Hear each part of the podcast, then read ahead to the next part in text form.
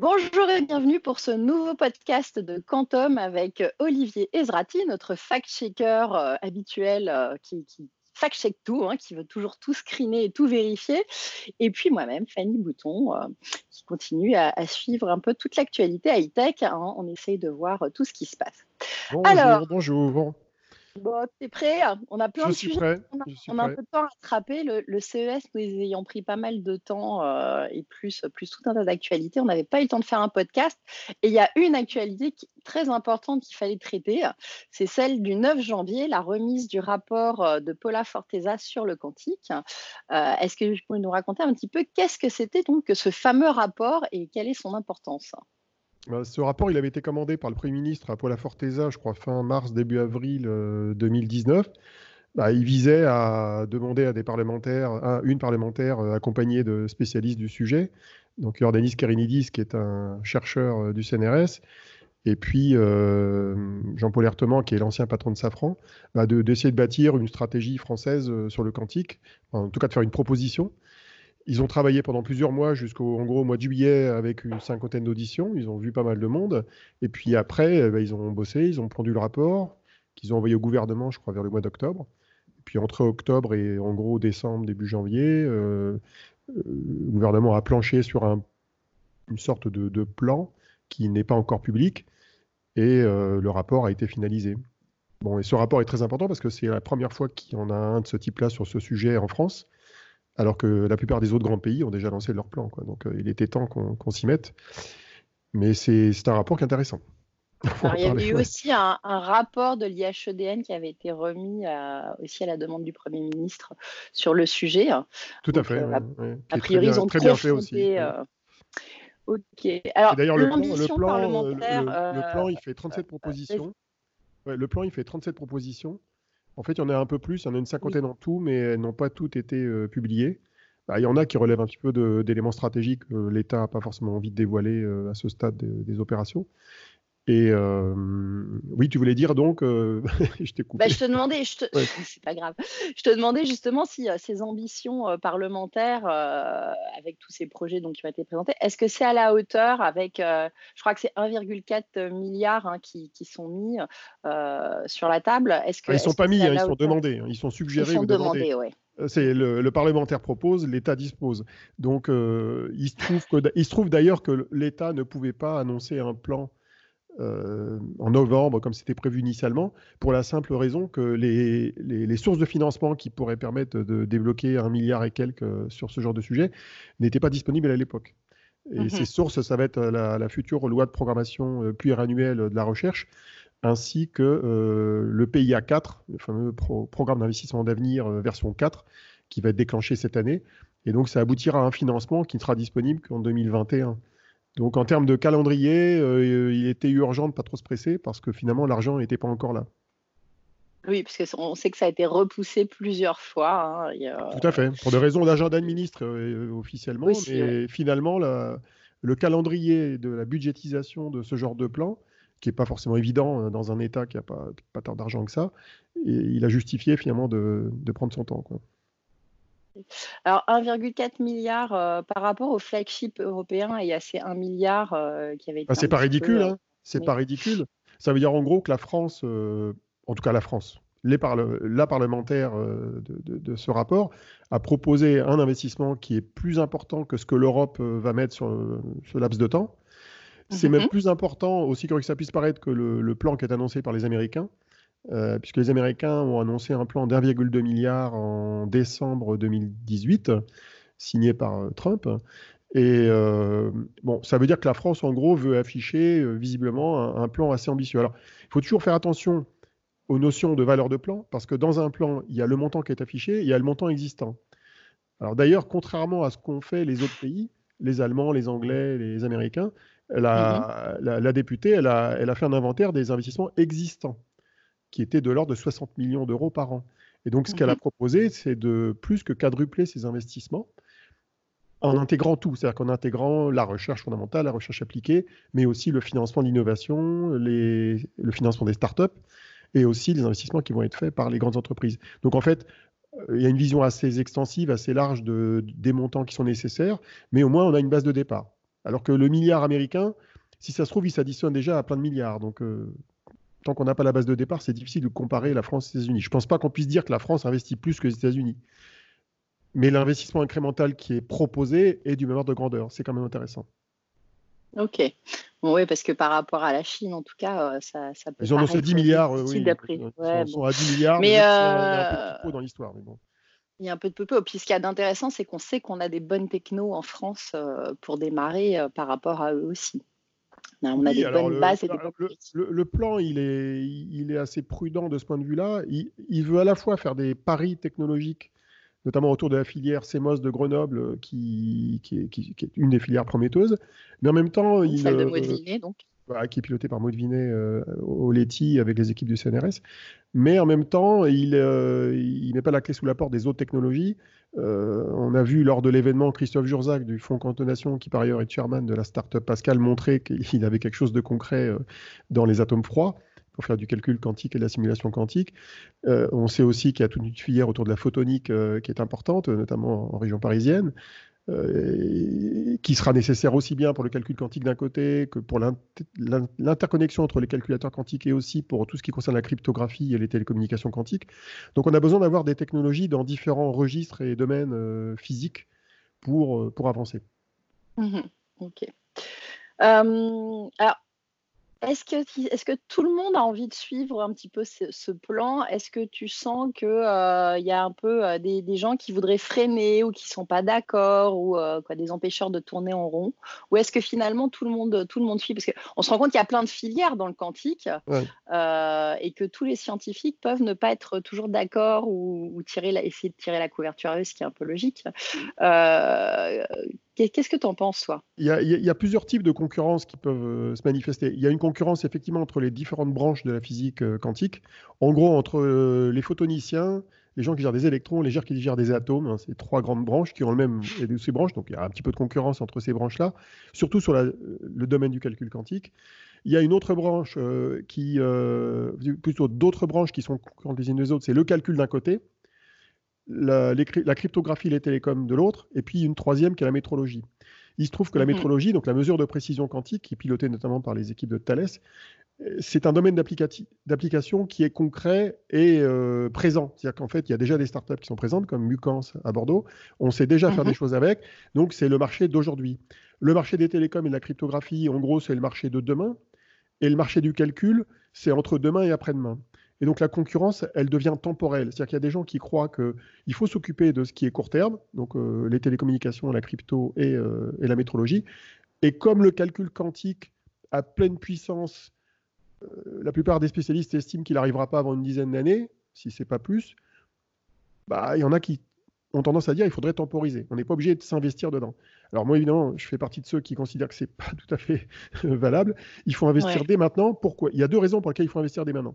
Euh, la première, c'est que l'innovation, c'est pas un signal carré. Pour parler un langage d'électronicien et de mathématicien, c'est pas il se passe rien et tout d'un coup, pouf, ça va marcher. C'est une innovation qui va être continue. C'est-à-dire que dans les 10 ans à 15 ans qui viennent, il va y avoir des étapes progressives qui font que tous les ans, on fera des progrès. Comme avec la suprématie quantique que Google a atteinte en, septembre dernier, on va avoir tous les ans des nouveautés. Et donc, si on veut être dans la course, il faut être dans la course et qu'il faut jouer tout de suite. Il ne faut pas attendre que euh, ça marche et que d'autres aient réussi à faire marcher un ordinateur quantique à grande échelle pour s'y lancer. Donc il faut y aller dès maintenant.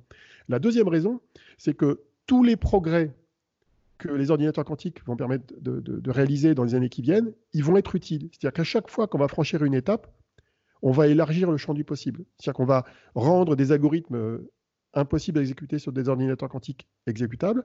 On va élargir par exemple le champ de la simulation euh, chimique, au départ sur quelques atomes, puis après petit à petit sur des atomes avec euh, des, des, molécules avec plus d'atomes.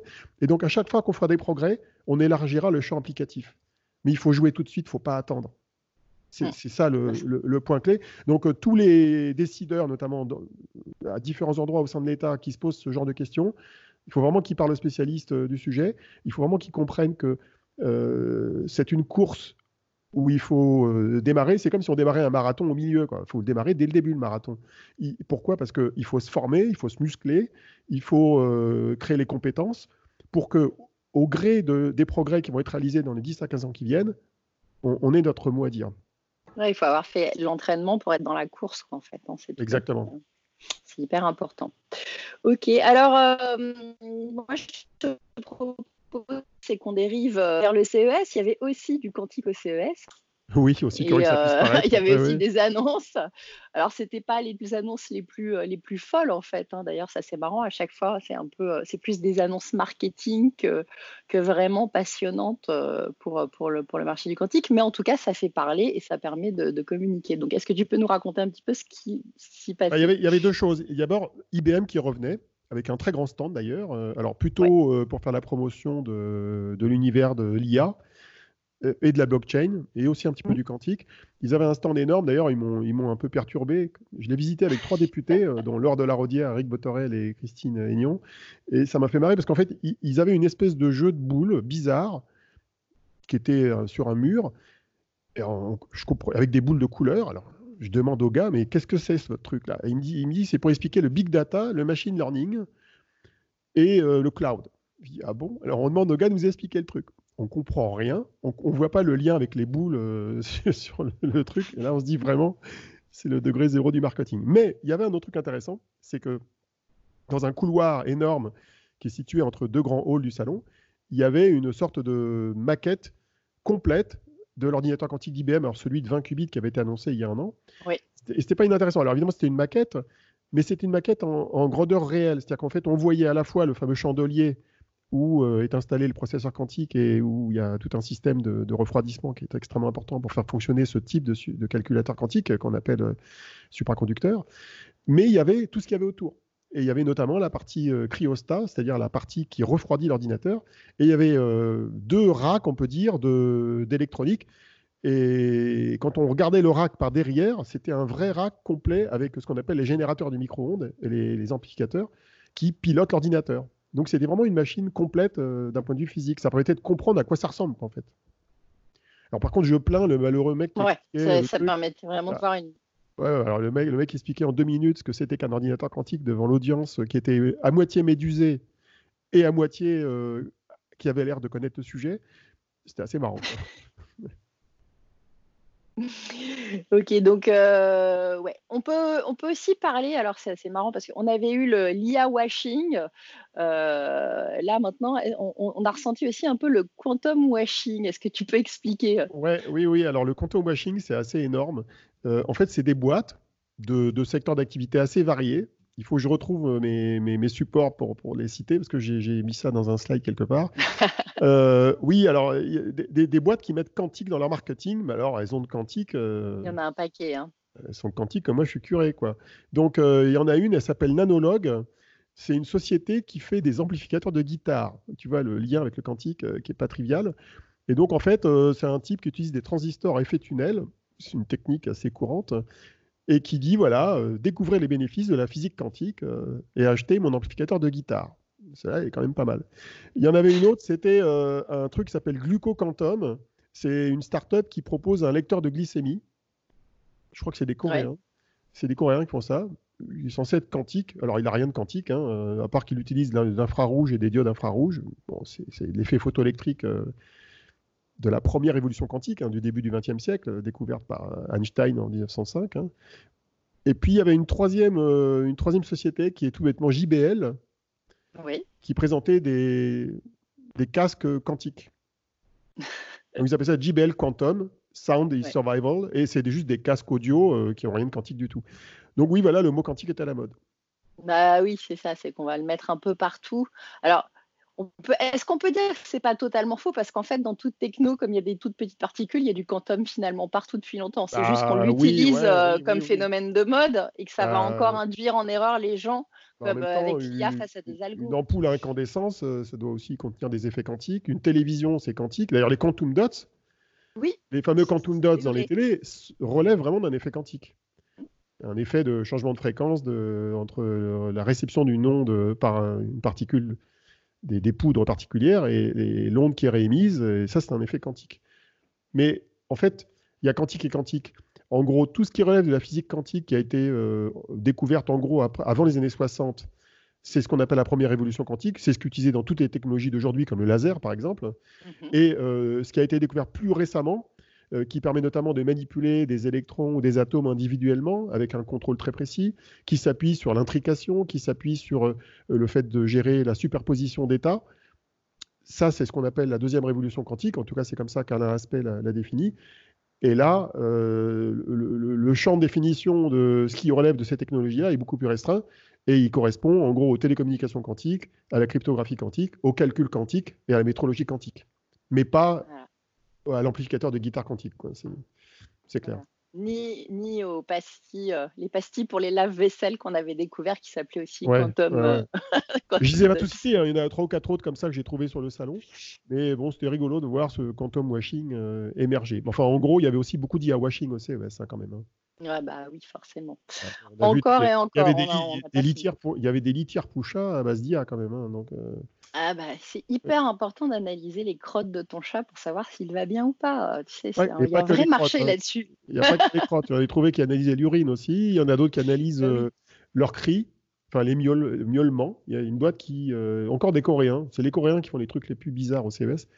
Une boîte qui analyse les, les miaulements des chats pour savoir s'ils sont heureux ou pas. Bah oui, oui, on je crois qu'on verra même ça. Alors tiens, on va rebondir sur euh, le fameux rapport du CES qui doit sortir demain, si tu es dans les temps. Et oui, oui, oui, oui. Ah bah, je suis prêt, hein, je suis au taquet. J'ai encore des, j'ai encore des corrections hein, jusqu'au dernier moment, même le matin, genre le publier à 9h. Euh, l'année dernière, je me rappelle, à 8h52, j'étais encore en train de saisir les dernières corrections qui arrivaient.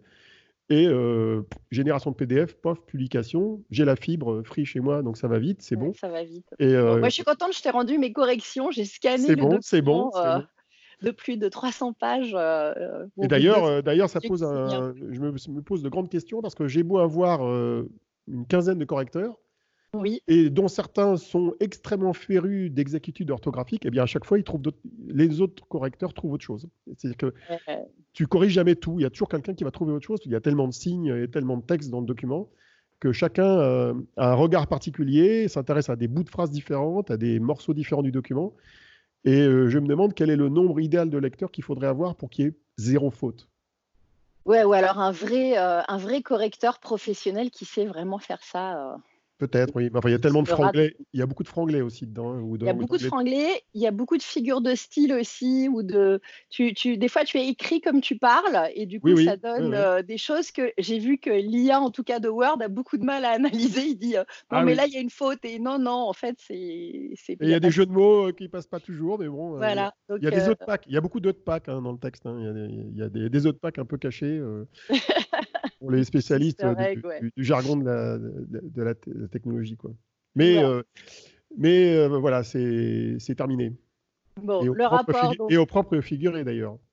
Le rapport demain matin, à quelle heure? 9h.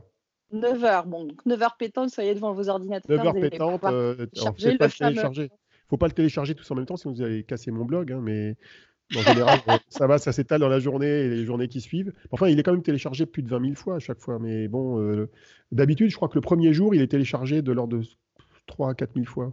Le premier jour. C'est pas mal hein, pour un document. Je demain à 8h55. Tu as déjà la bêta, toi, tu es, privilégié. Et, euh, surtout, euh, il y, a une annonce, c'est que c'est le dernier. Hein. Quoi? Non, Olivier, tu peux pas faire ça. Ça peut pas être le dernier en fait, je le sais depuis un moment. Tu sais, tu sais depuis un moment. Oui, non, j'ai annoncé que c'était le dernier rapport de ce type-là que je faisais.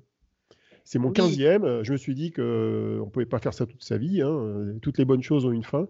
Et j'ai pris la décision d'arrêter de faire le rapport, en tout cas sous cette forme-là, à cette occasion-là. Il y a tout un tas de raisons qui ont fait que j'ai eu envie d'arrêter maintenant.